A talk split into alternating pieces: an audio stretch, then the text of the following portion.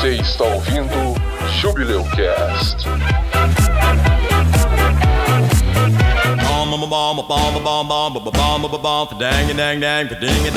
A palavra chupar é sempre horrível, né? Ela sempre. A quinta série sempre volta. Porque assim. E aí eu fiquei pensando, não, vou, vou falar pro Edson falar sugar, mas é a mesma merda, entendeu? Todo mundo pensa a mesma merda. Então toda vez que você vai falar chupar, a quinta série volta. Não, não tem o que fazer. Beber sangue eu acho que se encaixa um pouco melhor. A quinta série vem assim, de- Beber sangue realmente é bem melhor. Sabe? Olha, meu Deus. Olha, é, desculpa, mas a quinta série em mim. Assim, eu pensei em falar bebê, mas bebê parece que você compra uma garrafa de coca cheia de sangue e toma. Não, pode falar chupar, mano. Vamos, vamos chupar as porra toda agora. Agora nós vamos chupar esse trem. Vamos chupar, vamos sugar. Agora vai. Mamar esse sangue logo vez. Meu Deus do Você que tá ouvindo, conte no episódio quantas vezes a palavra chupar vai ser ridicularizada e mencionada. Quem acertar Quem vai ganhar um acertar vai ter, beijo. vai ter eh, citação no próximo episódio. ia acertar você ganhar outra coisa. Vai ganhar, vai ganhar um chupão? Não, não vai, eu não posso. Eu sou comprometido, desculpa. Ou uma chupadinha. Com chupadinha. Ai, Deus, vamos começar com essa porra. Vai pro início do episódio, hein? Without a dream in my heart, without a love of my own. Aqui é o Edson e uma chupadinha não dói. Meu nome é Jaime. Die, monster. You don't belong in this world. Eu sou Neru e eu nunca falei uma mentira na minha vida. Mas e se você estiver mentindo agora? Então quer dizer que você mentiu. Mas aí o que você quer dizer? Que você falou a verdade? E agora? Dorime. Dorime. Oi, eu sou a Cami e eu nunca tomei vinho no cemitério. Olá, eu sou Josias e te vejo na rede de loucura. Adoro. Me chama pra sua rede. Adoro. Dang, dang, dang, ding, dong, ding. Blue moon.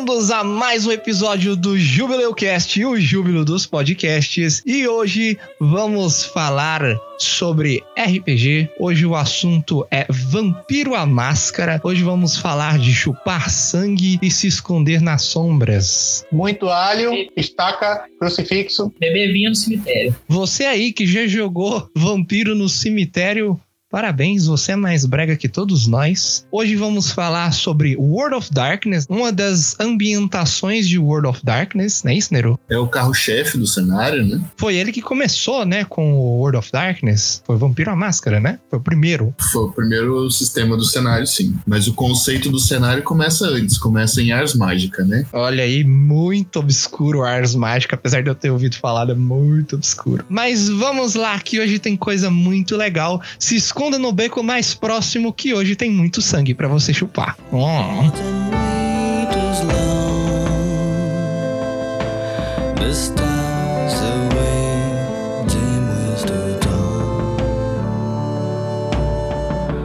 gente vai falar então de Vampiro à Máscara, que é um cenário que foi muito popular na década de 90 no Brasil. Em algum período, até superando o DD em, em popularidade geral, muita gente jogava Vampiro à Máscara. Cada um jogava Vampiro à Máscara de um jeito diferente. Os criadores do, do, do cenário chegaram a destruir um dos clãs, um dos 13 grandes clãs, porque eles achavam que as pessoas jogavam errado com eles. Então foi muito popular mesmo Que clã foi esse? o Ravnus. É, Ravnus é o clã de ciganos e a disciplina deles é quimerismo, que é uma disciplina que lida com ilusão. E a galera não sabe jogar, não, não, não sabia jogar com isso e ainda não sabe, na verdade. É, não é uma disciplina fácil de usar. Se você for muito óbvio, a pessoa desconfia. E a- no momento que a pessoa desconfia que é uma ilusão, seu poder já vai por água abaixo. E é a única disciplina que usa força de vontade ao invés de sangue. Você não gasta sangue. Então é, é quase magia. É muito foda. Só que ele- ele foi extinto porque o pessoal não, não, não sabia ambientar o jogo com os Ravens. E era meu clã favorito. Eu sabia jogar bastante com disciplinas de ilusionismo com a Lila, né, amor? Que era um personagem personagem meu. Sim, sabia sim, você fazia muito bem.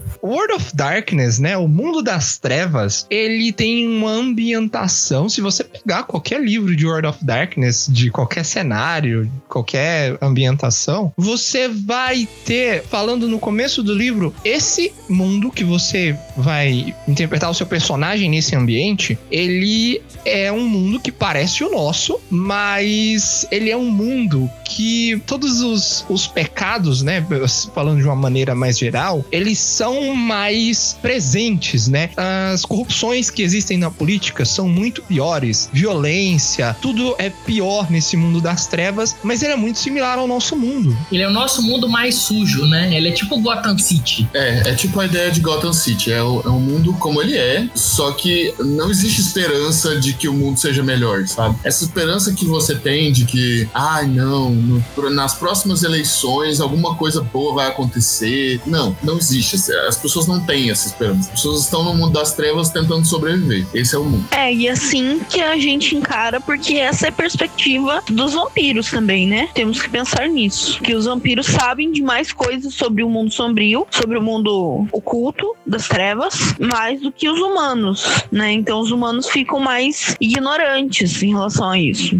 Ah, sim, com certeza. Eles sabem muito mais mesmo. E é um mundo que, além de ser todo sujo, ele tem é, demônios escondidos. Um deles são os vampiros. É, ele tem os seres das trevas, né? Os seres que vivem escondidos, né? Os vampiros, nossa, o que a Kami falou foi muito bom. Um dos conceitos do mundo das trevas, tanto para os humanos, mas muito mais para os vampiros, né? É justamente sobreviver. Só que no mundo das trevas, os vampiros eles se veem muito como predadores, né? Sim, o vampiro ele é naturalmente um predador. Ele é um predador de humanos, normalmente. São muito, muito raros os vampiros que no jogo são chamados de vegetarianos, que são vampiros que sobrevivem é, se alimentando de animais, são muito raros. Mas o, o vampiro é um predador. Ele se vê como predador, ele vê a sociedade humana, tanto culturalmente, quanto politicamente, quanto fisicamente mesmo, como uma presa. Então eles predam a sociedade humana tanto no, no ramo da cultura, como no ramo da política, como predar diretamente as pessoas, caçar as pessoas na rua.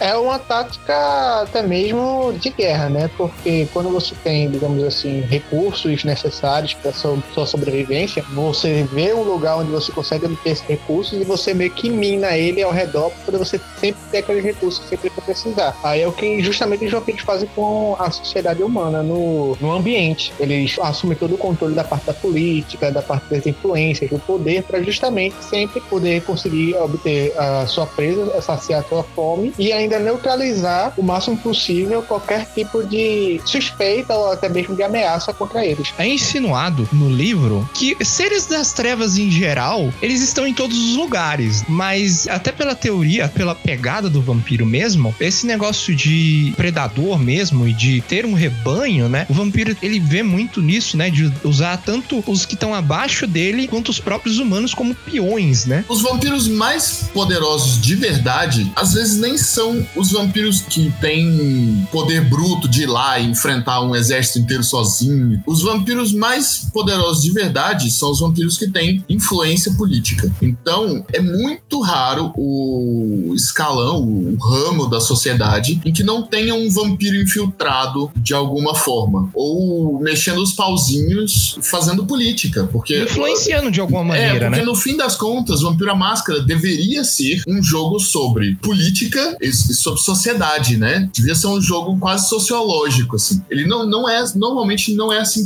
que a gente acaba vendo nas mesas, mas é assim que deveria ser o jogo. O jogo foi projetado pra isso. Tanto que o sistema de combate do jogo é muito ruim. Vamos começar falando. Vamos chupar pelo começo, né? Eu tava gaitando aqui, a câmera entrou. O que é nós? Eu perdi a compostura totalmente. Foi mal, foi mal. Foi mal. É que eu e o Neru estavam rindo aqui. Essa expressão nem existe! Acabou de criar. Eu tô fazendo um esforço aqui pra usar, pra criar palavras novas baseadas em chupar, porque o episódio está pedindo. A gente pode falar chupa essa manga.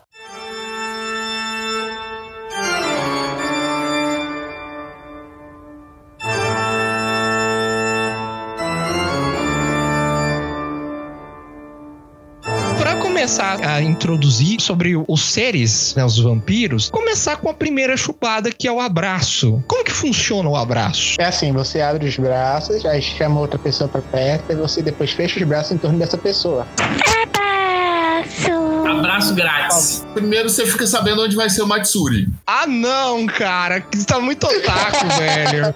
Leva a plaquinha. Aí você pega uma plaquinha e escreve abraço grátis. Daí você fica lá passando vergonha porque você é feio e ninguém quer encostar em você. N- não é assim? É assim, né, gente? Foi assim comigo.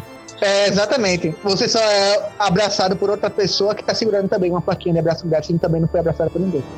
Eu nunca fiz isso, mas dessa vez é de verdade. Vocês entenderam que o vinho no cemitério ela bebeu, né? O abraço é como os vampiros chamam o ato de transformar alguém em vampiro. Em muitos filmes, a gente tem uma pessoa que é mordida e imediatamente transformada em vampiro ou em alguma coisa próxima de um vampiro, como acontece com Blade. no caso da, da, da mitologia do jogo, o que acontece é o seguinte: você pega um, um mortal, você toma todo o sangue dele, você tira todo o sangue do corpo dele, e daí você, como vampiro, deixa ele tomar quando ele tá quase morrendo, você deixa ele tomar algumas gotas do seu sangue. Aí ele vai acordar morrendo de fome, você ou joga ele no mundo pra fazer cagada, ou você dá um jeito de alimentar ele, né? Um anime recente que utiliza uma temática parecida com essa é o Demon Slayer. Tipo, pra você se transformar num Oni, que tipo, eles também se alimentam do humano, são semelhantes a, semelhantes a Sim, vampiros. sim, sim, sim. É o, me- é o mesmo processo. Ele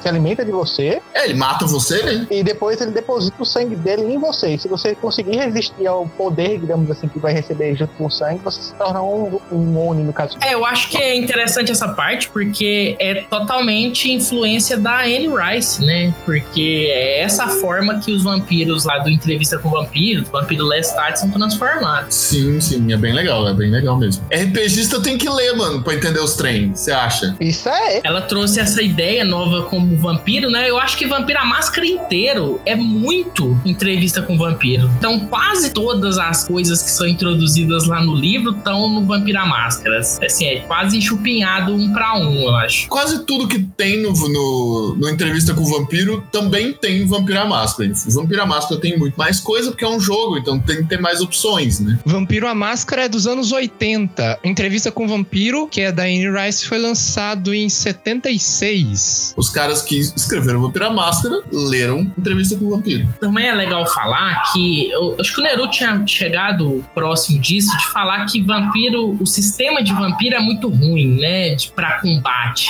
Mas eu acho que o Vampiro à Máscara é realmente, assim, uma resposta ao tipo de RPG que existia antes dele, né? Que era o DD, né? O Dungeons and Dragons, que era um sistema muito mais focado em combate, né? O World of Darkness chegou com essa proposta de ser justamente mais social, né? Ser focado em interpretação ao invés de ser focado em combate, né? World of Darkness, ele entra abarcando um mercado novo, na verdade criando um mercado novo de jogadores que estavam mais afim de um, de um negócio mais interpretativo, mais, mais interno, né? Mais psicológico do que hack and slash do D&D basicão, que é chuta a porta, mata o chefe, pega o tesouro, vai pra taverna. O velho da taverna fala de outro tesouro. Você chuta a outra porta, mata o tesouro, pega o monstro. Não, pera, O pera. tesouro pega um Daqui a pouco você vai no tesouro, pega a taverna. Vai no Leva tesouro, no pega a chefe. taverna, leva no.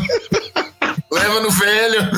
casa com o monstro, mata a princesa. O vampiro, ele vem como uma resposta a isso. Ele não é a única resposta a isso, tá? A gente tem Shadowrun, que é um jogo que também é muito combativo, tem um sistema de combate muito bom, mas é um jogo, mas é um jogo com um nível de, de- de profundidade interpretativa maior. Tem o Ars Mágica, que eu citei, que também é um jogo mais profundo interpretativamente falando, é, apesar do sistema ser muito caótico. A questão é que eles quiseram criar um sistema simplificado que resolvesse situações sociais. E o sistema faz isso. O sistema faz isso muito bem. Só que daí eles tinham que usar esse mesmo sistema caso alguém quisesse sair no braço. E o sistema não faz isso muito bem. Ele é focado em interpretação, então eu acho que essa parte dele não fazer bem é exatamente pra não incentivar o combate, porque a ideia dele não é que o combate seja super divertido, porque a diversão no D&D é o combate. Tudo vem a partir do combate. Se fosse super divertido combater, talvez não desse essa vontade de focar mais na interpretação ao invés do combate. Exatamente, eu acho isso também. Ainda assim, ainda existe aqueles jogadores que acham que qualquer RPG da vida é só, como o Nilo tava falando, fruta porta, mata monstro, porradaria, poderes e etc. E esquece o, o- fundamental que seria a interpretação. Eu faço um esforço na minha vida pra discordar um pouco do que o, o, o Josias está falando. Porque eu acho que não é que a interpretação é o mais importante. Eu acho que é 50-50, assim. É 50-50. Sim, eu falo assim, é referente à, à parte do objetivo do vampiro, entendeu? Não, não, não num todo. No caso de Vampiro, a máscara, eu acho realmente que a interpretação é mais importante do que a tática, do que as regras. Eu acho mesmo. O jogo é feito pra isso. Tanto que o jogo é muito mortal, é muito mais Fácil morrer. é, é muito mais fácil morrer. É muito mais fácil morrer. Todo mundo tem sete pontos de vida. O vampirão mais filha da puta, mais desgraçado lá de terceira geração, ele tem sete pontos de vida. E não tem mais do que isso. Então alguém pode dar uma sorte desgraçada de matar esse cara. Porque o sistema não é bom. O sistema não é feito pra isso. Não é que o sistema não é bom, é que ele não foi feito pra incentivar o combate. É, exatamente. O sistema não é bom pra combater. E eu acho que o sistema não é bom pra combater estrategicamente. O sistema é. Isso eu acho que foi pensado. Eu concordo com você, já.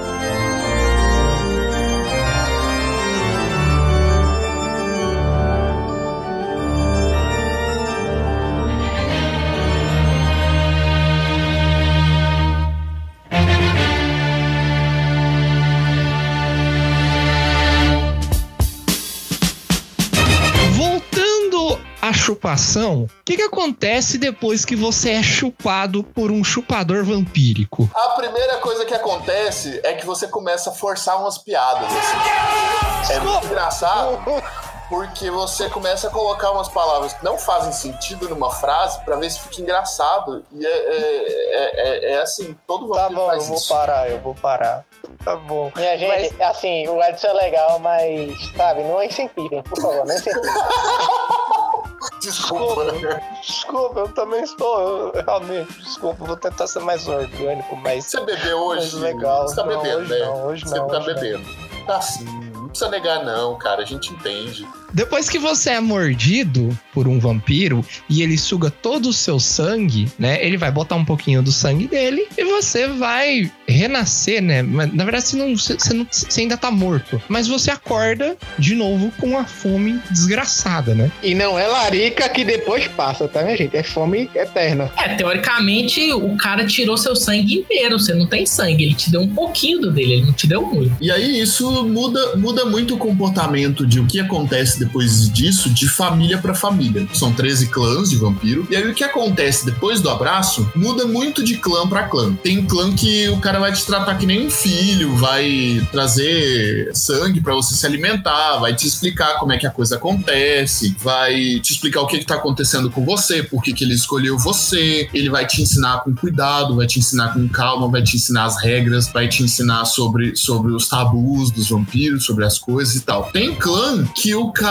é mordido, acorda no meio do mato, sozinho, Sem saber o que aconteceu. sem saber o que tá acontecendo, só sabendo que tá com muita fome. O mestre dele deixa um rastro de sangue e uns mortais feridos no meio da floresta. E aí vai ver se o cara consegue capturar e sobreviver. Se sobreviver, aí talvez o mestre resolva ensinar alguma coisa pra aquele cara, se ele acha que aquele cara mereceu é, e merece continuar o legado de sangue dele. Existem outros casos, por exemplo, em que o vampiro destrói a sua vida totalmente. Esses são, são os La Sombra. Os La Sombra, eles escolhem alguém pra abraçar e aí ele vai dedicar anos da vida dele pra destruir a vida do candidato. Só gente bacana. Ele acaba com a sua vida, ele mata a sua família, faz o povo ficar doente, morrer. Seu gato é atropelado e a sua avó se suicida. A sua vida vira uma verdadeira merda. E aí ele chega com um presente pra você. Eu tenho uma chance pra você. Você pode refazer tudo. Você pode renascer de novo e começar uma vida nova. E aí ele mata você, transforma você em um vampiro e aí ele começa a te ensinar. Mas na verdade ele já, te- ele já estava te ensinando muito antes. todo esse negócio dos clãs, cada um tem uma forma diferente de como escolhe a pessoa, né? Você tá falando aí que os La Sombra, eles vão lá e destroem a vida da pessoa. Cada clã, ele tem uma forma específica, às vezes, de escolher os candidatos. Mas a gente vai falar depois disso com os clãs, né? Chega lá, chega lá. Por enquanto, você acabou, né, de ser mordido e acabou de acordar como um vampiro. E agora você tem que saciar sua fome. Se você não saciar sua fome, você vira uma besta, você perde a noção, você não consegue identificar quem você tá atacando, você perde o controle completamente. E enquanto você não saciar sua fome, você não recupera a sua sanidade, né? Você fica insano. É, isso aí é interessante que você falou. É que, assim, quando você vira vampiro, você adquire uma coisa que o pessoal chama de besta. É um monstro interior, como se fosse seus instintos primitivos. É como se fosse o monstro que você é ali no instinto. Toda vez que você tá próximo da morte, em perigo, ou quando você tá com muita fome, essa besta que tá dentro de você assume o controle. Geralmente não é bom porque essa besta, ela não é, ela não é racional. Então, se você tiver com muita fome num lugar público, talvez você ataque as pessoas na cara. E isso vai mostrar para as pessoas que você é um vampiro e não os vampiros se escondem, lembra? Eles não podem aparecer no mundo real. Então, não é interessante que a besta te domine. Faz também referência a caso você estiver com muitos aliados no local e quiser justamente passar desapercebido. Se você tiver com a besta e os aliados tentarem lhe conter pra sair de lá, você pode até mesmo matá-los ou feri-los gravemente. E, logicamente, de- denunciando todo mundo, coisa que você não queria que acontecesse. Você ataca todo mundo sem distinção. É, os vampiros eles estão sempre lutando contra essa besta, né? Quando você acorda, você tá com muita fome. Provavelmente, talvez essa besta te domine se não tiver ali um cara pra te ensinar, né? Que como é que é as coisas e te ajudar nesse início. Você tá com muita fome, você vai ter que beber sangue, porque senão a besta vai te controlar e vai te obrigar a beber sangue. A besta descontrolada, ela é um perigo para uma das leis e a principal lei e a lei que dá nome ao livro dos vampiros, que é a máscara. A máscara é a lei que diz que você não pode revelar para a sociedade mortal que os vampiros existem. As pessoas não podem saber, não pode sair no jornal. Não pode sair no jornal que uma pessoa foi encontrada sem sangue no meio da rua com dois buracos no pescoço. Se acontecer isso, você vai ser caçado pelos outros vampiros e morto de novo. E agora definitivamente. Então a máscara é basicamente o eixo que gira, o eixo sobre o qual gira o jogo. A ideia é, tá, tudo bem, você é um fodão, você é um vampiro, pica das galáxias, tudo bem. Mas você não pode mostrar isso para as pessoas. Então você, infelizmente, não vai poder crucificar o coleguinha que fez bullying com você na, na escola no poste da prefeitura. Não dá pra fazer isso. Ou vai, só que sem dizer que você é um vampiro. É, ou, ou vai, depois que você ficar esperto o suficiente pra conseguir fazer isso sem que, você, sem que seja. Ah, Os vampiros eles vivem se escon- escondidos porque eles são poucos, né? Os humanos são bilhões, os vampiros são poucos. Então, mesmo eles sendo poderosos, eles não conseguem uma guerra contra todas as pessoas do mundo, né? Claro que não. A taxa de vampiros, segundo a terceira edição, na quinta edição isso tá diferente, eu não sei qual é a taxa, mas a taxa de vampiro por pessoa na terceira edição é de um vampiro pra cada 100 mil pessoas. Pra exatamente as pessoas não notarem que tem gente sumindo, né? Assim, não ficar na cara, né? Então, tem gente que morre, mas ok, é o plano. Pessoas em cidade grande morrerem, né? É o plano. Olha, pra vocês terem noção, São Paulo, que tem 12 milhões de habitantes, teria 100, 100, cento e poucos vampiros, 120, 120, tipo assim, muito, muito mesmo. 120 vampiros em São Paulo seria, tipo, muito vampiro. É muito vampiro. É muito. Tanto que, se não me engano, quando o pessoal fez um São Paulo by Night, a cidade de São Paulo era dividida em quatro principados. Ou seja, eram, pros vampiros é como se fosse quatro cidades. Porque é muito. 100 vampiros é muito vampiro, gente. É muito. É, sério, é muito vampiro. É, porque os vampiros eles têm a necessidade de beber sangue regular, né? Então, aparecer gente morta em São Paulo é normal. Mas se for muitas pessoas, vai vai dar na cara. Se for muita gente, se for num lugar só, todo mundo, dá na cara. Teoricamente, você não precisa matar as pessoas. É, tem esse, tem esse detalhe. A alimentação não precisa matar. Porque, teoricamente, você não precisa matar quem você bebe o sangue, né? Você precisaria de uma quantidade ali para viver. Normalmente, um vampiro precisa ali de mais ou menos um meio litro de sangue por dia para acordar, para se manter vivo. Então, um vampiro que bebesse ali meio litro de sangue de uma pessoa, teoricamente é o tanto que você doa de sangue. A pessoa não morre com isso. E ele consegue ficar escondido mesmo assim, porque o ato de morder um mortal pro vampiro causa no mortal um certo transe, assim. Na hora que ele morde, na hora que o vampiro morde, o mortal, ele sente meio que um prazer, como se ele, né? É meio orgásmico a mordida do vampiro. É, ele fica extasiado, né? Então, um, um vampiro poderia, ali num ato sexual, ou né? Morder essa pessoa e talvez ela nem saiba que ela perdeu sangue, né? Ou até mesmo trabalhar com transfusão de sangue, né? Ou isso, né? Ele poderia beber de sangue de transfusão, né? Inclusive, como a gente falou, os vampiros eles estão na sociedade inteira, poderia ter um comércio de sangue nesse sentido. É muito comum que a gente coloque, quando a gente tá narrando, que a gente coloque algum vampiro no banco de sangue da cidade pra fazer esse comércio e tal. E é, é bem comum mesmo. Cara, eu fui no banco de sangue uns dias atrás, eu fiquei pensando nisso. Cara, será que essa mulher ali que tá, que tá tirando sangue é, é- Será que ela é vampira, velho? Tu perguntasse a ela não se ela fazia 3 por 10 Cara, velho, que bosta, hein? Tem um filme muito legal que chama. Como é que chama aquele filme do, do cara do Loki? Tom Hiddleston. Tom Hiddleston. Tem um filme de vampiro dele. Sério? Não sabia, não. Tava por fora também. Mas ele é bem vampira máscara, assim. Ele tem um banco de sangue onde, onde as pessoas compram sangue. Muppets. Muppets 2. True Blood é, é como se fosse se não existisse mais a máscara. É, True Blood é, um- é uma série onde os vampiros vieram a público, né? E daí eles vieram a público só depois de descobrir uma fórmula química que, que produzia sangue sem precisar de, de se alimentar das pessoas. E daí é isso, daí acontece True Blood. Que, aliás, é uma merda de série. Então, com relação a essas leis, né, que os vampiros se impõem, impõem a si mesmo como sociedade, não é assim, todo vampiro acha muito legal seguir essas regras, todo mundo segue elas, todo mundo anda com o livrinho disso embaixo do braço. Existem facções, e facções diferentes têm regras diferentes. Então, no caso, a facção que é mais comum e que é a primeira facção que estava no livro, no primeiro livro, é a Camarilla. Ela é mais organizada, ela tende a, a ser menos caótica, ela tende a, a uma política mais mundana, mais mortal, e aprender os meios mortais de política para manipular a sociedade do jeito mais sutil possível e assim com uma grande concentração na questão da lei da máscara. E aí existe o Sabá. O Sabá abraça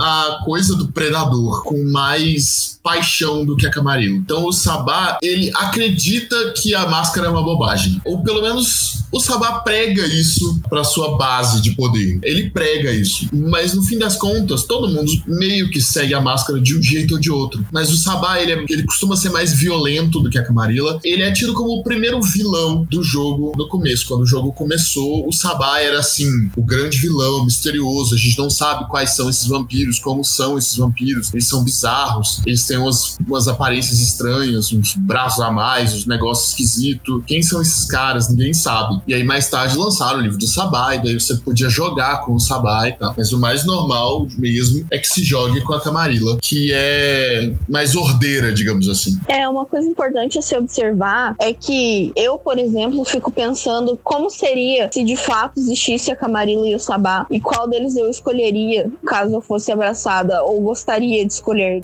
Em geral, você não tem muita opção. É, exatamente. Então, aí eu fico pensando, se os vampiros existissem de verdade e eu fosse humana, eu ia gostar de que a Camarilla controlasse a minha cidade. Agora, se eu fosse abraçada, eu ia gostar de ser de Sabá, entendeu? Hardcore. Em termos assim de D&D, por exemplo, a Camarilla seria leal e mal e o Sabá seria caótico e mal. Exatamente. Tipo assim, eles são menos pelas leis e mais pelo instinto. E a Camarilla é mais pelas leis. É só você pensar que a Camarilla, ela tenta manter uma moral humana. Eles tentam se manter humanos, se manter ligados com a sua humanidade e com a humanidade em si. O Sabá não. O Sabá nega a moral humana e tenta se desligar o máximo possível da sua própria humanidade e da humanidade em si, que eles veem como um simples alimento. Querem atacar o puteiro, é isso mesmo. A Camarilla, ela tenta prover ordem, né, à sociedade vampírica. É, eles tentam controlar demais, né, mas até pro lado do Sabá também. Mas o Sabá é, um, é uma visão... Eles são mais liberais, né? A ideia do Sabá é negar a moral humana e abraçar e tentar construir uma moral vampírica. Então não é que o Sabá seja amoral. O Sabá não é amoral. Existem regras no Sabá. Inclusive, o Sabá tem uma hierarquia muito rígida. Tem um NPC do jogo que fala assim: Qual jogo? Bloodlines, Vampiro à Máscara Bloodlines. É o jogo. Aliás, excelente, jogue. Tem um NPC do jogo, o Jack, que ele fala assim que tanto o Sabá quanto a Camarilla são,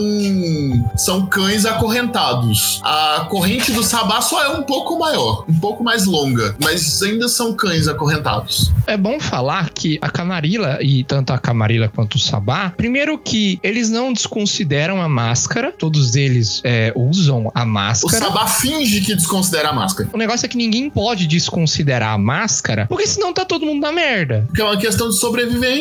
Os humanos não são inofensivos. Os humanos têm bomba de hidrogênio. Então, assim, não, não tem Drácula. Talvez tenha, não sei, mas não tem Drácula aí que sobreviva a uma bomba de hidrogênio, né? Mas, assim, a gente falando dessas duas visões, né? Dentro dessas visões também tem clãs, né? Clãs que vivem dentro da Camarilla, né? Que formam a Camarilla e clãs que formam o Sabá, né? Clãs que formam o Sabá e clãs que não fazem parte nem de um nem de outro. E isso são os independentes também, né? Pode Isso ser mesmo. considerado uma facção, mas é uma facção que não é ligada a ninguém. Os independentes não são uma facção porque cada clã independente trabalha só pra si mesmo. Então eles não são uma facção. É como se cada clã fosse uma facção em si, sabe? Então não, não dá pra dizer que os clãs são que os clãs independentes são uma facção eles todos juntos. É, eles são eles por eles, então eles não têm muita ligação com ninguém.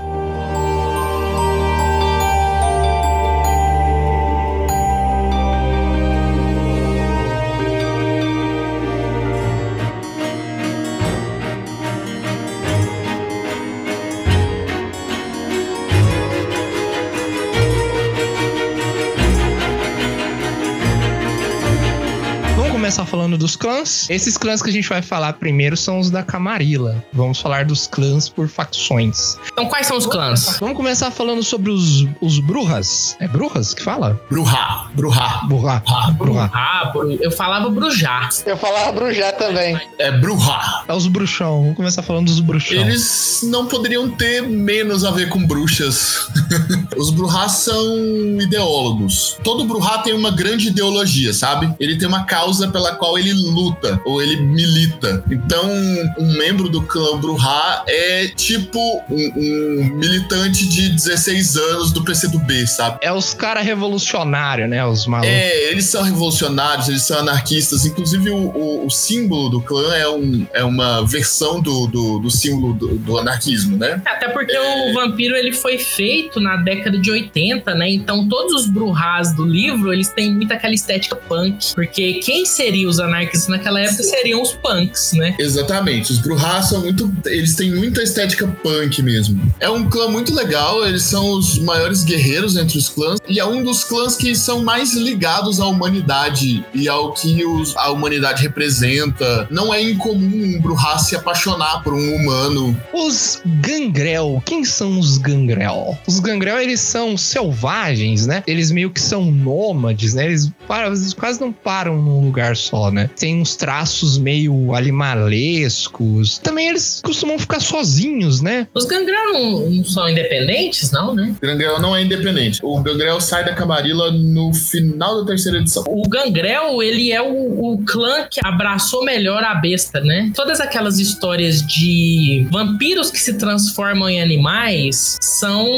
em referência aos Gangrel. O grande poder deles é da metamorfose e do controle de animais, né? A gente não falou, mas cada vampiro têm uma fraqueza. No caso dos Brujá, a fraqueza deles é que eles são tão inspirados, tão passionais, que eles perdem o controle muito fácil das emoções. Os Gangrel, conforme eles se aproximam tanto da besta, eles podem adquirir características de animais. Então, se você sucumbe muito à besta, talvez você ganhe um olho de gato, talvez você ganhe uma orelhinha de cachorro. Acontece. Vamos falar dos malcavianos agora. Os malcavianos, eles são aqueles caras que são. Eles parecem meio loucos, né? Eles, uns caras. meio- Melhor clã! Melhor clã! Clã de poser. Todo mundo da sociedade vampírica acha eles meio loucos. Eles nunca têm um comportamento muito normal. Eles são bem excêntricos. Ninguém entende muito bem, né? É porque eles são literalmente loucos, né? Eles são muito inteligentes. A maioria dos Malkavians são muito inteligentes, né? Muito influentes. Só que a fraqueza deles, o defeito do clã deles é serem loucos. Cada um tem uma demência, alguma doença mental. Eles sempre é suscetíveis a perder o controle para essas doenças mentais que eles têm, né? Eles sempre estão ali no limiar entre a loucura e a sanidade. Nunca é uma doencinha, tá? É sempre uma doençona. O malcaviano, ele é sempre muito doido. E quanto mais velho ele fica, mais doido ele fica. Mas quanto mais doido também ele fica, mais inteligente e influente ele também fica. A questão do malcaviano é que ele é, existe uma sabedoria, sempre, sempre, existe uma sabedoria profunda atrás da loucura dele. E é por isso que a Camarilla acha o clã malcaviano muito útil. Porque existem alguns vampiros poderosos e, e- e muito empáticos que conseguem traduzir a loucura dos malcavianos para alguma coisa útil. Mas pro observador casual, eles são completamente zoados. E os poderes deles são de transferir né, a própria loucura deles para os outros, ou incitar a loucura nos outros. Exatamente. E o que isso faz com que eles sejam praticamente indetectáveis em mul- em multidões, assim, porque ele pode muito bem transferir a loucura pra ele e se camuflar naturalmente. Não, não pode não.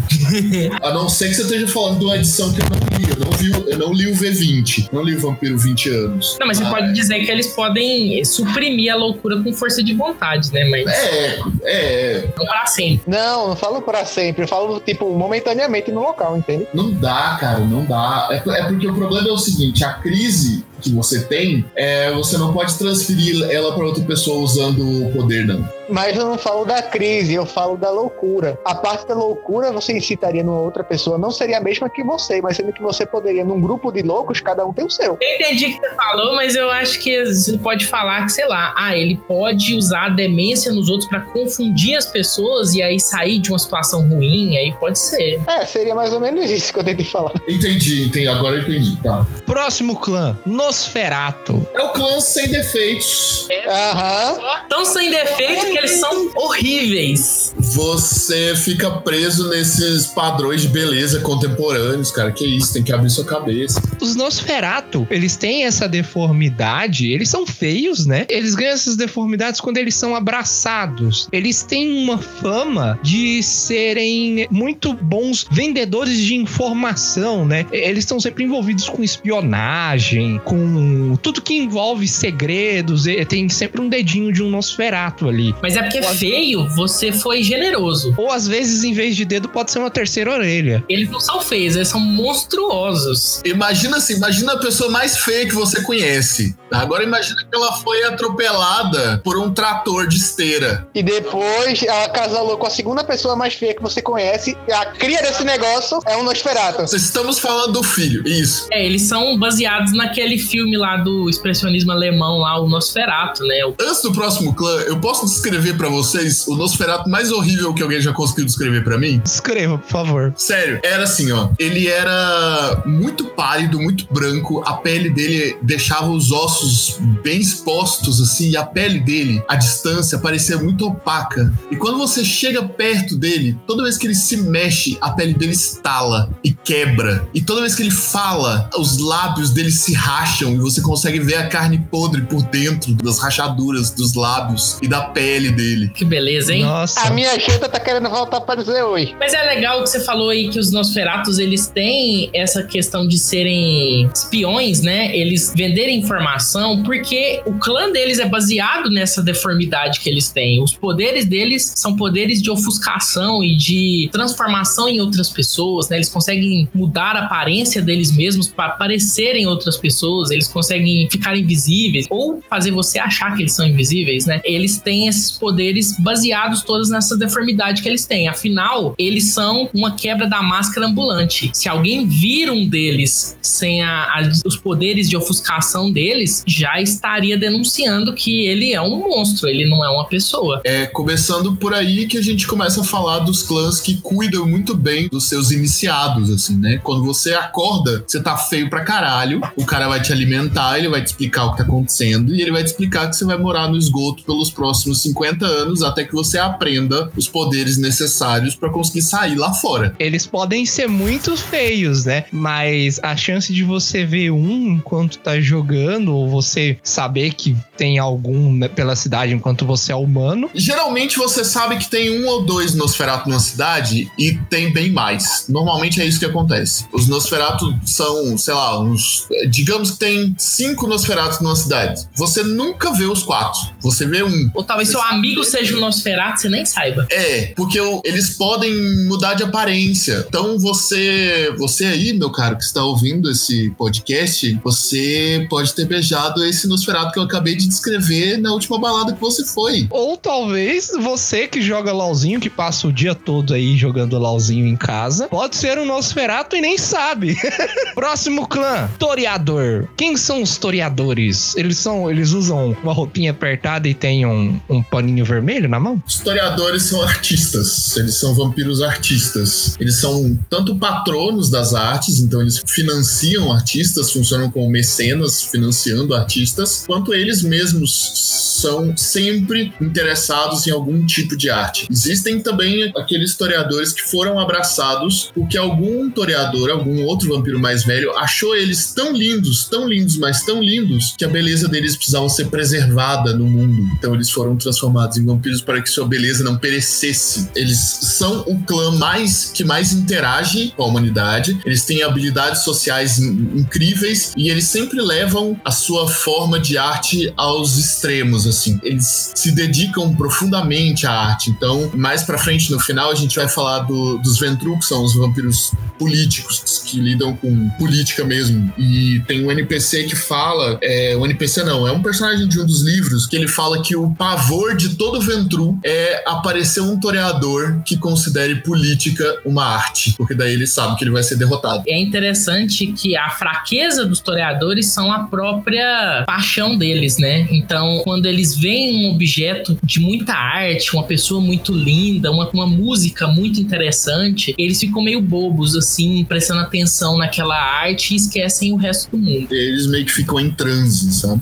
Próximo clã. Vamos falar agora sobre os Tremeres. Os Tremeres é, é aquele clã que mexe com muita mágica, né? Muita magia de sangue, muitos feitiços envolvendo a natureza sobrenatural dos vampiros, né? E eles têm muitos segredos também. Tremere é o- é o dos usurpadores, é um dos clãs mais difíceis de falar, porque ele é extremamente complexo, ele tem uma política interna muito complexa, mas basicamente eles são feiticeiros, eles, eles eram magos, tá? Magos mortais. Eles estavam estudando a imortalidade e eles descobriram que uma das formas de conquistar a imortalidade era se eles pudessem se transformar em vampiros. Eles foram atrás de um vampiro poderoso, porque a gente não é pouca bosta, a gente não vai ser transformado por um vampiro merdinha por aí, não. Então eles foram atrás de um vampiro poderoso e eles roubaram o sangue desse vampiro, eles tomaram o sangue desse vampiro e tomaram o poder desse vampiro. Então eles são considerados pelos outros, por todos os outros, como usurpadores. Não que alguém gostasse desse outro vampiro, na verdade todo mundo detestava esse outro vampiro. Mas aí todo mundo detestava esse outro vampiro e agora detestava o Tremere também. Tinham vampiros originais. Os Tremere, eles roubaram o lugar de um desses vampiros originais. O clã deles é muito mais recente. O clã deles é da época da Idade Média. Enquanto todos os outros clãs são de linhagens que vem antes do dilúvio, aquele dilúvio que Deus matou a maior parte da população, a maioria dos vampiros são dessa época. É, olha que interessante. O cenário de Vampiro à Máscara, ele leva em consideração o tempo bíblico, tá? Então, Deus existe. É bem curioso. É, e os poderes dos Tremere têm a ver com uma magia específica de sangue, mas são magias normais, assim. São magias como um mago faria. Fogo, água, o próprio controle do sangue. E eles têm esses poderes que são quase poderes mágicos. O que aconteceu foi que esses magos que se transformaram em vampiros depois perceberam que, ao se transformarem em vampiros, a mágica deles ficava muito mais fraca, na verdade. Eles perderam muito poder quando eles se transformaram em vampiros, mas ganharam a imortalidade. Daí o que eles fizeram foi começar a desenvolver um arremedo de mágica através dos rituais que eles conheciam, que é hoje o que os Tremere usam e o que garante a eles uma posição eh, extremamente vantajosa com relação aos outros clãs, porque nenhum outro clã faz magia na terceira edição. Na terceira edição, nenhum outro clã faz magia. Mais pra frente vão aparecendo outros clãs que fazem uns tipos de magia diferentes, mas até a terceira edição, só os Tremere fazem magia. A gente falou de todas as fraquezas até agora. A fraqueza dos Tremere é que eles são muito ligados dentro do clã deles. Então, os vampiros, eles têm uma coisa que chama laço de sangue. Se você beber o sangue do mesmo vampiro por três dias seguidos, você fica ligado àquele vampiro por um ano. E você fica muito mais suscetível ao que aquele vampiro quer de você, e ao mesmo tempo você fica meio impossibilitado de causar dano àquele vampiro. Todos os Tremere, eles têm laços de sangue com os vampiros que são de castas superiores a eles, né? Vampiros que são mais antigos do que eles. Então a hierarquia Tremere é extremamente rígida e é meio que impossível o seu personagem desobedecer os mestres dele. É muito difícil. Se ele fizer isso, existem punições muito severas. E ele nem consegue, né? É, ele nem consegue, na maioria das vezes nem consegue. Caso consiga, existem punições extremamente severas. né? Então, primeiro, ele é leal ao clã, e aí depois, Agora a gente vai falar dos Ven é Ventru que fala? Ventru. Os Ventru, eles são, eles se denominam os líderes, né? Líderes oficiais da Camarilla. Sim, os Ventru, eles são auto-intitulados líderes da Camarilla. Não líderes, mas os governantes, né? É, governantes da Camarilla. A maioria dos, dos cargos executivos, digamos assim, na Camarilla são ocupados por Ventru, basicamente porque eles treinam os seus aprendizes para isso. Todo Ventru é treinado para ser um excelente político. Eles são escolhidos entre mortais que já têm talento para isso. Todos eles são treinados extensivamente em política, eh, manipulação de, de, de informação, eh, obtenção de informação também, enfim, manipulação mortal, controle de, de gastos, política externa, política interna, política, política vampírica. Os Ventrus são excelentes políticos e, e treinados por muito tempo para isso. É porque os poderes deles têm a ver com controlar mentes, né? Ah, e a fraqueza dos Ventrus são que eles são como psicopatas. Eles têm um tipo específico de sangue que eles gostam de beber e eles bebem só daquele tipo de sangue. Eles podem beber de outros, assim, mas causa um mal-estar neles. A questão é, por exemplo, se eles bebem sangue só de pessoas que são líderes sociais, então ele poderia beber sangue só desse tipo de gente. Ou bebe sangue apenas de crianças, então ele beberia sangue só de crianças. FBI, open up! Credo, velho. que horrível, sabe? É, eles, né? eles podem ter preferências muito específicas, tipo assim, só bebo sangue de pessoas que já se curaram de câncer. É sommelier de sangue. É, eles são sommelier de sangue. É isso aí. É um clã que poderia dar margem a um comércio de sangue, né? De pessoas conseguirem esse tipo de sangue pra ele, já que poderia ser tão específico. E geralmente eles fazem isso, porque é muito difícil pra eles se virarem sozinhos nesse quesito. E não, e não existe um padrão. Cada Ventru, por causa da história dele, por causa da sua história mortal, por causa da sua história como vampiro, tem uma preferência específica. E não tem nem como prever qual vai ser a, a preferência quando você abraça um mortal. E a preferência do seu aprendiz, muito provavelmente, não vai ter nada a ver com a sua. É, é diferente. Daí tem que se virar.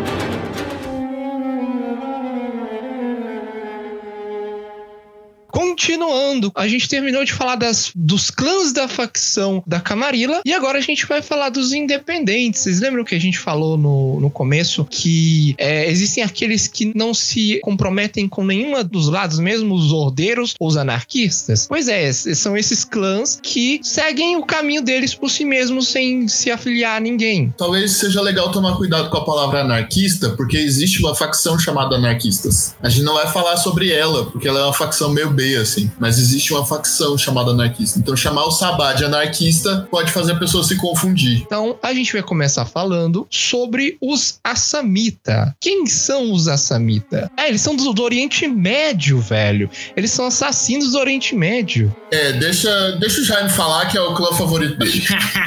A- As samitas são assassinos do Oriente Médio. Eles são tipo Assassin's Creed, sabe? Eles têm um clã que segue uma moral diferente dos outros vampiros, afinal, eles são assassinos, né? Então, assassinos não podem seguir uma moral humana. Então, eles têm uma certa moral diferente e eles têm um problema muito grande com uma coisa que chama diablerie, que é beber sangue de outros vampiros. Esse é o maior tabu vampírico. Você não pode matar outros vampiros de acordo com a Camarilla, porque essa ideia, sempre que você bebe o sangue de um vampiro, você absorve a alma daquele vampiro. Em termos de jogo, você avança para mais próximo do primeiro vampiro, do criador. Você se torna mais poderoso. E isso não é bem visto entre os outros vampiros. Afinal, desse modo, os outros vampiros anciões estariam em perigo, né? E os assamitas, eles são assassinos. Eles são tipo a, a facção do Batman, o do Hazal Ghul, que eles têm uma facção, uma facção de assassinos que cobra por assassinatos. Eles são quase aquilo ali. E eles trabalham de forma independente, mas eles são muito contratados por outros clãs para matar outras pessoas, né? Eles são os assassinos da Camarilla. E o problema, o defeito deles é que eles são muito suscetíveis a beber sangue de outros vampiros. Se ele tocar o sangue de outro vampiro, ele vai ter muita vontade de matar aquele vampiro e beber o sangue dele. Uma curiosidade sobre os Assamita é que eles são inimigos jurados dos Tremer, que amaldiçoaram eles na, na Idade Média. Na quinta edição, eles. Só eles e os Tremer podem fazer feitiçaria. Na quinta edição, os Assamitas são assassinos e feiticeiros. É tipo Assassin's Creed mesmo, cara. É igualzinho. Sim, é, é muito Assassin's Creed. Muito Assassin's Creed. E muito o clã do, do Hazal Ghul, né? É, muito, muito, muito. Pode ser viciado no sangue de vampiro e não pode ser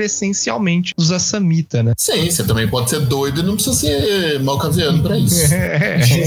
Vamos falar agora dos seguidores de Sete. Não, Sete, Sete, o deus Sete do Egito, né? Que é de onde eles vêm. É, o deus Set do Egito, exatamente. Falar dos seguidores de Set é, é muito difícil falar resumidamente dos seguidores de Set. Basicamente, o objetivo deles é corromper as pessoas, a sociedade e mesmo os outros vampiros. Dentro do clã, todos eles sabem que eles consideram todos os outros vampiros como inimigos deles. Porque o, o fundador do, do clã Seguidor de Set era inimigo de todos os seus irmãos. Na verdade, disse que ele roubou o sangue também, mas ninguém tem certeza total disso. Então eles meio que remam contra a maré no- na relação com os outros clãs, mas a fachada deles geralmente é uma fachada muito muito cortês, porque o objetivo deles é corromper você. Então o objetivo deles é viciar você em alguma coisa. O objetivo deles é que você minta, é que você pratique os piores pecados possíveis. Então,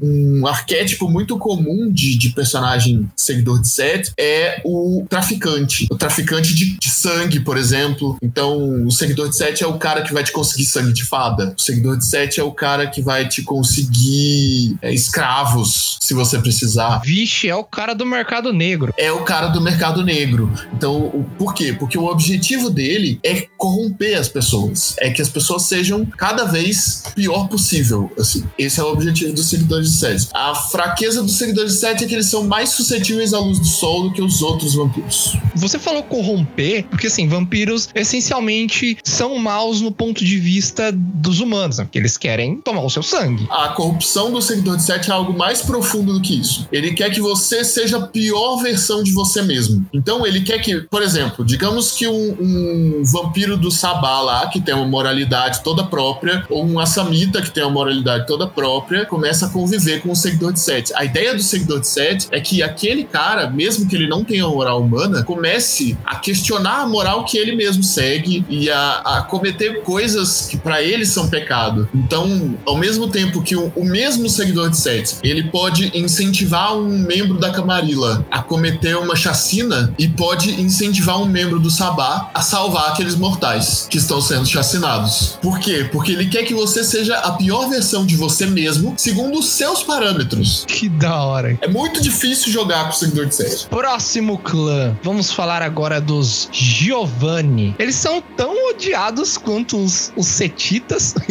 Setitas. Eles são tão odiados. Eles também são um clã é, usurpador, como os Tremé. Só que eles são ainda mais jovens que os Tremé. Se não me engano, o clã é, da, é, é do Renascimento. É, eles são italianos, né? Eles são italianos.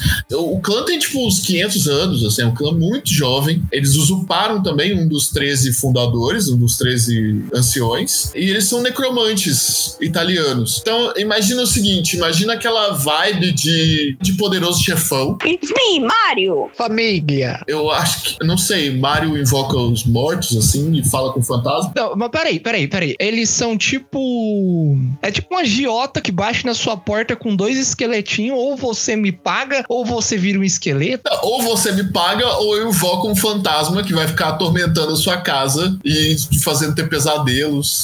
Nossa, cara. Eu, eu levanto a sua avó dos mortos e trago ela aqui pra devorar a sua filha. Como a gente falou, eles são meio mafiosos, né? Então, tudo que você pensa aí de máfia é uma parada meio Giovanni, né? Eles ocupam esse estereótipo. Eles têm esse nome de Giovanni. Giovanni é o nome de uma família. Todo mafioso é de uma família. Os Giovanni são uma família de vampiros, como se eles fossem uma família de vampiros, né? Ah, e o, e o detalhe é que os Giovanni só abraçam dentro da família. Então existe a família Giovanni, a parte vampiro da família e a parte não vampiro da família, a parte mortal da família. A parte vampiro da família só abraça as pessoas mortais da mesma família. Só existem Giovannis dentro da família. Então, todos os Giovanni, eles são de fato membros da família Giovanni. Todos os Giovanni são de fato Giovanni, porque Giovanni é o sobrenome deles. Que da hora, velho. E eles são necromantes. É muito doido. O clã Giovanni é um clã muito legal. E o defeito deles é que, ao contrário da mordida dos outros vampiros, a mordida deles causa uma dor extrema. Então, a pessoa ela vai ficar também incapacitada enquanto ela tá sendo mordida, mas ela não vai ficar incapacitada de prazer. Ela fica incapacitada de dor. Ela sente uma dor horrenda. Então, é mais complexo para eles se alimentarem por causa disso. Para eles preservarem a máscara e se alimentar é um pouco mais difícil.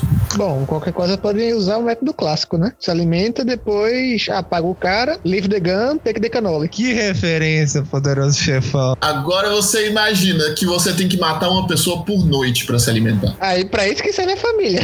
Não é muito fácil, né? Tem que matar uma pessoa por noite chama muita atenção. Próximo clã, Ravenous. São os descendentes de ciganos, né? Você tinha falado que eles, que eles acabaram. É o melhor clã, o clã mais injustiçado de todos os tempos. Por quê, Com cara? a melhor disciplina. É porque acontece o seguinte: os Ravenos, eles são nômades, igual os Gangrel. Só que os Ravenos, eles são enganadores por natureza. O clã se originou na, na Índia e eles seguem aquele estereótipo do Aladdin, de ser um enganadorzão, de fazer uns, uns truques, de, Os golpes. de dar uns golpes e tal. Esse é o estereótipo básico dos Ravenos. Tricksters. Eles são tricksters, eles são tricksters. E é muito difícil ser trickster, é muito difícil jogar com um trickster. Eles têm uma cultura muito complexa, a, a cultura deles tá destruída porque o clã não existe mais, o, o ancião deles acordou e matou o clã inteiro quase. Mas o que acontece é que os Ravenous, ele- eles têm uma disciplina, um dos poderes dele, que é criar ilusões extremamente realistas. E aí, ao invés de usar isso de forma sutil e usar isso a favor dos seus truques, a favor das suas habilidades é, inatas, os jogadores faziam o chão rachar e demônios começarem a sair de lá de dentro. Isso não é nada sutil, as pessoas percebem que isso é uma ilusão, né? A beleza está nos detalhes, né? E a beleza e a sutileza do clã se perde, né? Então, quando os desenvolvedores do jogo foram escolher um clã pra acabar, porque algum clã ia acabar, porque a ideia era que um dos anciões ia acordar, a gente vai falar sobre isso mais profundamente no próximo podcast, mas eh, pra resumir, um dos anciões tinha que acordar. Quando ele acordasse, ele ia se alimentar dos seus filhos, ele ia se alimentar do seu próprio clã, principalmente. E pra isso eles tinham que escolher alguém. E eles acabaram escolhendo os Ravnus, porque era um, um clã que o conceito que, que os desenvolvedores tiveram não conseguia chegar na mesa, porque é um conceito difícil. Tá, a ideia dos, dos Ravnus é que eles são ciganos. Não estamos dizendo aqui nem de longe que ciganos são trapaceiros. Não é isso que a gente tá falando. O que a gente tá falando é que esse clã corrompe os valores e a cultura cigana. É, esses vampiros, eles eram corruptores dos ciganos. Eles se aproveitam dos ciganos, eles viajam juntos com os ciganos. No lore diz que boa parte da má fama dos ciganos tem a ver justamente com os Ravnus. E o defeito do clã é que eles são viciados em algum crime. E pode ser qualquer tipo de crime. Pode ser de estupro a bater carteira. Mas eles são viciados em algum crime. Todo Ravnus é viciado em algum crime e ele não consegue resistir. Quando tem a oportunidade de, de cometer aquele crime, pra ele é muito difícil resistir a isso. É o meu clã favorito, é o meu clã favorito. De longe é o meu clã favorito. Você vê a, a índole da pessoa aí, criminoso. Pois é. Mas eu confesso que é um clã muito complicado mesmo de jogar. O meu crime que eu sou viciado é em ser tão lindo. Não, seu crime que você é viciado é em baixar torrent. Ah, não! Vou por outro clã, ninguém falou nada. O Bico do Corvo e o Jubileucast não apoiam a pirataria, porque se a gente apoiar, a gente não tem ninguém que vai querer anunciar com a gente. É simples assim. Paga nós! Bandido bom é bandido que posta PDF pra nós jogar. É isso aí.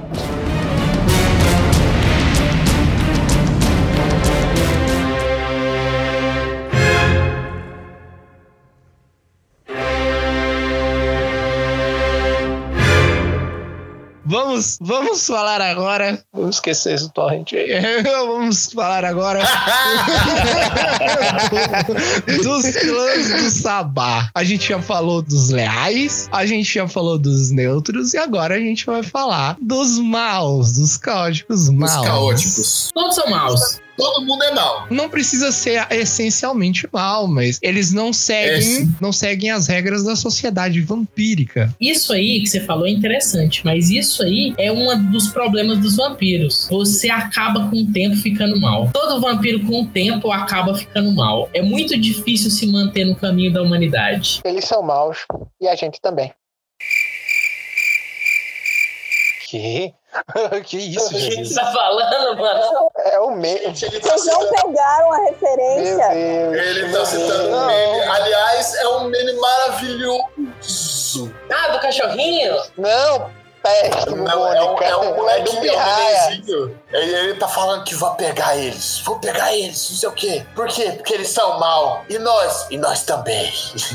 Ai, nossa, eu nunca vi isso não, É velho. bom demais, muito você tem que ver esse bom. meme. Por favor, mostre, Maravilhoso. mostre cultura a esse povo. Vai ter, esse- vai ter esse meme na capa. Vai ter, vai ter esse meme na capa aí. Esse moleque, esse moleque aí, ó, esse moleque, ele foi feito pra ser do Sabá, esse moleque, desse meme. A gente vai pegar ele, A gente vai pegar ele. Por quê? Mau. E a gente? É mau também. Vamos começar falando sobre o clã mais boa praça, o clã mais legal de você conhecer, o que é mais gostoso de participar, que é o La Sombra. A sombra, eles são a sombra distorcida dos Ventru. Eles são os, os governantes do Sabá. Eles também é, lidam com política e eles são os únicos vampiros que conseguem tocar um lugar chamado o Abismo. E desse abismo, eles tiram poder. E o poder deles se manifesta em forma de sombras que eles são capazes de, de controlar. A estrutura do clã La Sombra é a estrutura que basicamente organiza o resto do Sabá, né? Os La Sombra eles se organizam de forma muito parecida com o clero católico. Então você tem diáconos, você tem bispos, você tem arcebispos e esses arcebispos comandam o clã. Na verdade, os cardeais comandam o clã. E essa estrutura, ela é usada também para organizar o sabá. Então, na Idade Média, ele tinha muito poder sobre a igreja. Ele influenciava profundamente a igreja, o clã La Sombra, e corrompia a igreja. E depois das, das queimas de bruxa, né, da Inquisição, eles mantiveram ainda um grau de controle sobre algumas, alguns aspectos da igreja, mas isso se diluiu um pouco e eles tiveram que passar o seu controle para outras coisas, como política mortal, é, governos e tal. E eles são um dos dois clãs que se acredita ter destruído seu senhor. Eles se revoltaram e mataram seus anciãos. O vampiro que originou o clã dele. Nossa, eles mataram, velho. Que loucura. É, é, eles acreditam que sim. A fraqueza deles é que eles não refletem no espelho. Sério? Eles não refletem no espelho, por causa da ligação deles com o abismo. E, e interessante que eles não refletirem no espelho é uma quebra da máscara, né? Ambulante. Sim, é uma quebra grotesca da máscara. Além do Nosferatu, tem eles também. Na terceira edição, a imagem deles não podia ser capturada, então eles não apareciam em câmeras. Só que daí os desenvolvedores perceberam que o defeito do clã estava sendo usado como uma qualidade. É uma, porra, é massa pra caralho. Isso é invisível pra câmeras. E aí agora na quinta edição isso foi corrigido, só espelhos. Agora câmeras conseguem captar os La Sombra. A desculpa que eles deram pra isso é que câmeras analógicas não capturam os La Sombra, mas câmeras digitais são capazes de capturar a imagem deles. É, mas acaba sendo meio um defeito pra eles. Afinal, eles não se podem te ver no espelho, né? Eles nunca podem se ver no espelho. Então é muito comum que lá sombras contratem pessoas pra pintar eles, por exemplo, Pra pintar um quadro deles, por exemplo. Ou então pra, pra se arrumar de manhã, né? Porque acordar, você não poder nem pintar chama o cabelo, é pintor, foda. aí ele te pinta com o cabelo todo bagunçado. Aí você ajeita o cabelo, aí você pede outra pintura pra você ver como é que ficou. Exatamente. fica puto por ele ter retratado a realidade e mata o pintor, né? Ah, não vai fazer não? Ah, não vai fazer não? Tentáculo de sombra no seu. Opa! Virou hentai? Opa, vamos, vamos sair dos, dos hentai de tentáculo aqui e vamos pro próximo clã. Isso! É pra não falar de hentai, vamos falar de tsemice, então. O cara que consegue co- pregar o seu pi na sua pi. Que bosta, velho. Vamos falar dos. É, é. Ixi. Eh, eh, é, it. A gente, a gente pronuncia tsemice, mas ninguém sabe direito pronunciar essa merda. Mas é porque ninguém, ninguém sabe mesmo como é, que, como é que pronuncia, não. A gente não sabe pronunciar isso, a gente chama de tsemice. É o do- da mesa dos vampiros. É o Tzimice, ele é o. Ele encarna aquela figura do Drácula, né? É, são os vampiros territorialistas da terra específica europeia e eles têm muito uma noção de estrutura corporal, né? Então eles mexem com a estrutura corporal das outras pessoas. E eles são meio bizarros porque eles têm um prazer em fazer isso, né? Então eles são aqueles caras que fazem aquelas cirurgias malucas que colocam um braço extra em pessoas. Centopeia humana? Centopeia humana, esse cara. Exatamente. Centopeia humana, aqui, o cara que fez é um tsemice. Esse cara é um tsimice. Lembrando que existiu mesmo um médico que tentou fazer uma centopeia humana. Eita. Eu não precisava Isso. disso pra dormir É, hoje, Obrigado, sério. Cam. Eu também não Podia precisava disso. passar sem essas. nada, galera. Valeu. viu? Edson, deixa isso na edição, porque se tirar, eu não vou aguentar ficar sendo traumatizado sozinho, não. Eu vou deixar, eu vou deixar. Você, você é respeitoso com o meu público, que eles têm que ouvir o material nu e cru. Então, esses caras aí são os caras que você pode chamar de vilão mesmo, porque os caras têm tudo de vilão. Eles gostam de dor, de mexer com dor, de causar dor nos outros, eles gostam de coisas bizarras. Eles são vilões, cara. Não tem como você falar que um tsimice é bonzinho, cara. Todo tsimice é extremamente. Ele, ele tem uma cabeça extremamente torpe. Eles se consideram, muitos deles, se consideram artistas, do mesmo jeito que os historiadores se consideram artistas. Só que, ao invés de usar argila para esculpir, eles usam a carne e os ossos. Eles são os líderes do Sabá, não são? Eles e os La Sombra dividem esse cargo, mas, mas a verdade é que os Tsimice, eles são o coração do Sabá, enquanto os La Sombras são a cabeça. É mais ou menos isso. E a fraqueza do Tsimice é que ele é obrigado a carregar, né, a terra dele, a terra de onde ele veio, né? Ele é obrigado a dormir sobre essa terra. Bem aquela noção de, eu não sei se vocês viram a série, mas aquela série do Guilherme Del Toro, The Strain, que o vampiro original do The Strain, ele carrega um caixão com a terra da terra dele. Ah, já vi, já Aquele vi. vampiro, ele é bem Tsimice. Se você quer escolher um vilão, escolha os Tsimice. O livro diz que eles já foram o clã mais poderoso do mundo, mas que as histórias e os demais membros conspiraram pra deixá-los em seu estado atual, né? Que aparentemente não é muito bom. É porque os Simis têm uma história longa com os Tremere. É porque funciona assim: os Simis foram os primeiros vampiros feiticeiros. Eles já eram feiticeiros antes dos Tremere se tornarem vampiros e começarem a criar feitiçaria de sangue. Então, quando os Tremere se tornaram vampiros e começaram a criar feitiçaria de sangue, os Simis se sentiram agredidos e foram atacar os Tremere imediatamente. E eles eram extremamente poderosos. O problema é que eles eram extremamente egóicos também. Então, cada Tsimice é muito egóico e cada um tem um jeito muito próprio. Imagina um monte de nobre absolutamente babaca e egoísta. Todos eles querem ser o rei e eles têm que lutar contra um exército extremamente organizado, que os, os Tremere sempre foram muito organizados, uma hierarquia extremamente rígida e com aliados magos. Os Zemis, eles são muito europeus e eles não se adaptaram tão bem quanto os outros ao novo mundo, né? E ainda, além deles terem perdido a guerra para os Tremere, eles perderam, tá? Os Tremere ganharam a guerra. Os Tremere são o clã poderoso que eles são hoje porque eles conseguiram sobreviver sozinhos durante toda a Idade Média, final da Idade Antiga, toda a Idade Média, a todos os clãs atacando eles, todos ao mesmo tempo. Eles sobreviveram. É por isso que os Tremere são o que eles são hoje. Eita. É, hoje eu, eu considero que os Tremere são o clã mais poderoso de todos. Mas eu trocava fácil, hein? Os Zimice pelos Ravenos, hein? Eu trocava fácil também, mas os Simis são um clã muito importante pra lore do jogo. Tem uma coisa que acontece com eles, o poder deles vem de uma coisa que é muito importante pra lore. Então é, não dá pra destruir os, os Simis. Antes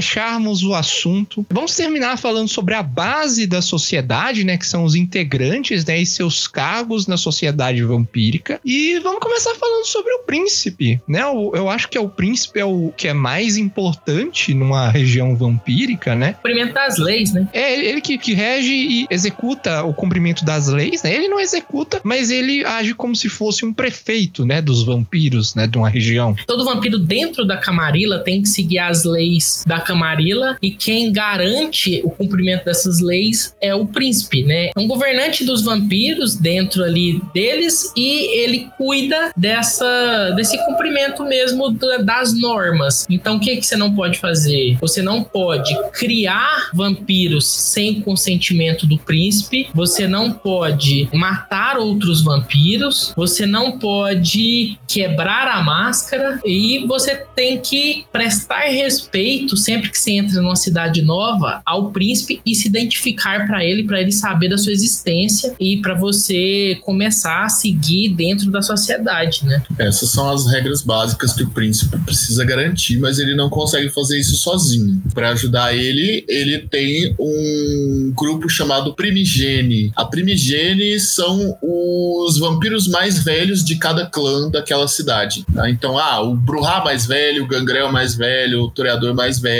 eles são a Primigene, que são os conselheiros do príncipe. Abaixo da Primigene, a gente tem o Senescal. O Senescal, ele é, ele é o cara que cuida das coisas mais cotidianas. Então é ele que cuida se os refúgios do príncipe estão em segurança, é ele que cuida da- das pequenas coisas do dia a dia, mas ao mesmo tempo ele tem um poder político muito grande, porque ele trabalha diretamente com o príncipe e ele é geralmente muito respeitado na cidade. E tem as autoridades que cumprem as leis, né? Porque, como a gente falou, você não pode matar, por exemplo, um vampiro. Se você matar um vampiro e as pessoas ficarem sabendo, provavelmente o vampiro vai. O príncipe vai te condenar à morte. E se ele te condenar à morte, vai mandar atrás de você o xerife, né? Da cidade, a lei da cidade. Geralmente um cara que é barra pesada, que vai te trazer na unha para a presença do príncipe para cumprir o seu destino.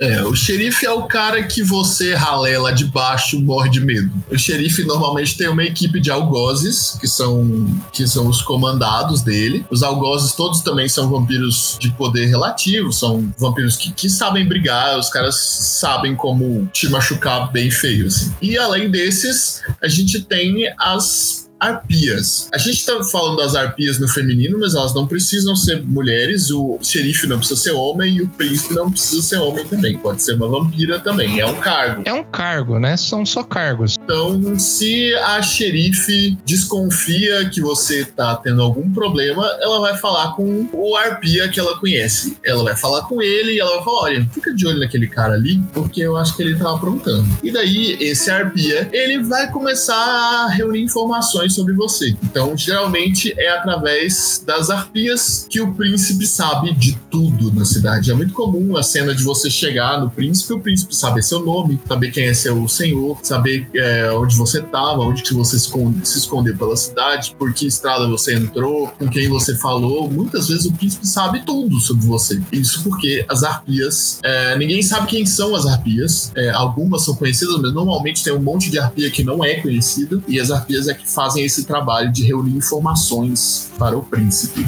As arpias nada mais seria do que as espiãs barra investigadoras a serviço do príncipe, né? Normalmente elas agem mais como fofoqueiras. Um termo bem, bem romântico, bem. Exatamente. assim. o trabalho delas é reunir informações mesmo, é manter o príncipe o melhor informado possível. Quando o príncipe não sabe de alguma coisa, quem é punido são as arpias. Na mesa que eu joguei, eu não cheguei nem a perto nem nessa parte de príncipe e escambau. Mas, Geralmente os players não chegam a conhecer o príncipe num, num jogo curto. Eh, No máximo, os, os players conhecem o Senescal, porque é ele que lida com a ralé. É o Senescal que lida com a ralé. E o jogador normalmente é ralé.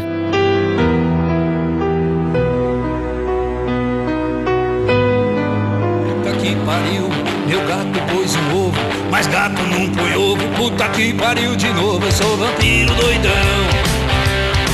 Eu sou vampiro doidão. Isso, pessoal. Esse episódio deve ter ficado um pouquinho mais longo que o normal, mas Vampiro a Máscara, na verdade, todas as ambientações, todos os, os livros pra você narrar qualquer ser das trevas no mundo das trevas, ele tem muita lore. Então é impossível você fazer um programa pequeno com tanta lore pra contar. Ainda ficou coisa de fora que a gente vai querer trazer num próximo episódio, por exemplo, a origem dos vampiros, Caim, etc. Mas a gente vai trazer isso num próximo episódio no futuro. Então fiquem tranquilos. Com certeza vamos ter mais Vampiro à Máscara aqui no Jubileu Cast. Muito obrigado pra você que ouviu até agora. Se você gostou, deixa um comentário, deixa um gostei. Não esqueça de entrar no site do Bico do Corvo. O Bico do Corvo é o site que traz o Jubileu Cast à vida. É bicodocorvo.tk. Lá todo dia tem notícia sobre jogo, série, filme. Sempre tem coisa nova lá. Todo dia eu posto alguma coisinha. Todas as nossas redes sociais é Corvo do Bico. Você pode procurar no Instagram, no Facebook também é Corvo do Bico. Você pode digitar lá na URL e coloca Corvo do Bico. Mas se você precisar do Bico do Corvo lá, você acha também. Sempre tem coisa nova em todas as nossas redes sociais: Instagram, Facebook, Twitter. Chega lá pra gente se você gostou do episódio, deixa um comentário, manda um beijinho, manda uma chupadinha pra gente que a gente te cita no próximo episódio, tá? Galera, já vou dizendo logo que tem uma fã que acompanha nosso trabalho. O nome dela é Susan. Beijo, Susan. Amamos você. Eita, nem sabia dessa. É a sua mãe? nem eu sabia. Não, não, é uma amiga minha. Susan, muito obrigado por ouvir a gente. Obrigado, Susan. Beijo, Susan. Um grande abraço. E desculpa a todas as mães nossas que ouvirem isso e ouvirem essas piadas horrendas. Foi mal. Ah, não importa, minha mãe ouve todos aí. E esse episódio, principalmente, vai estar cheio de, cheio de chupação e, e é isso aí. minha mãe me aceita como eu sou. Beijo, mãe! Beijo, mãe. Beijo, Susan. Tamo tu. Amo, Desde que você contou pra ela a história do, do chuveirinho, ela tá. É céu de menos. É, desde a história do chuveirinho, a família nunca mais foi a mesma. Ouçam o Jubileucast número 2. Eu só quero saber, depois do ano que vem, o Jubileu Cast da ceia de Natal do Edson, depois da história do chuveirinho. Vixe, não, não vai ter isso. Geralmente é, é como alcoólico e, e é isso aí. Um abraço, pessoal. Até a próxima. E tamo junto. Um beijo. Só faço sexo dentro do caixão.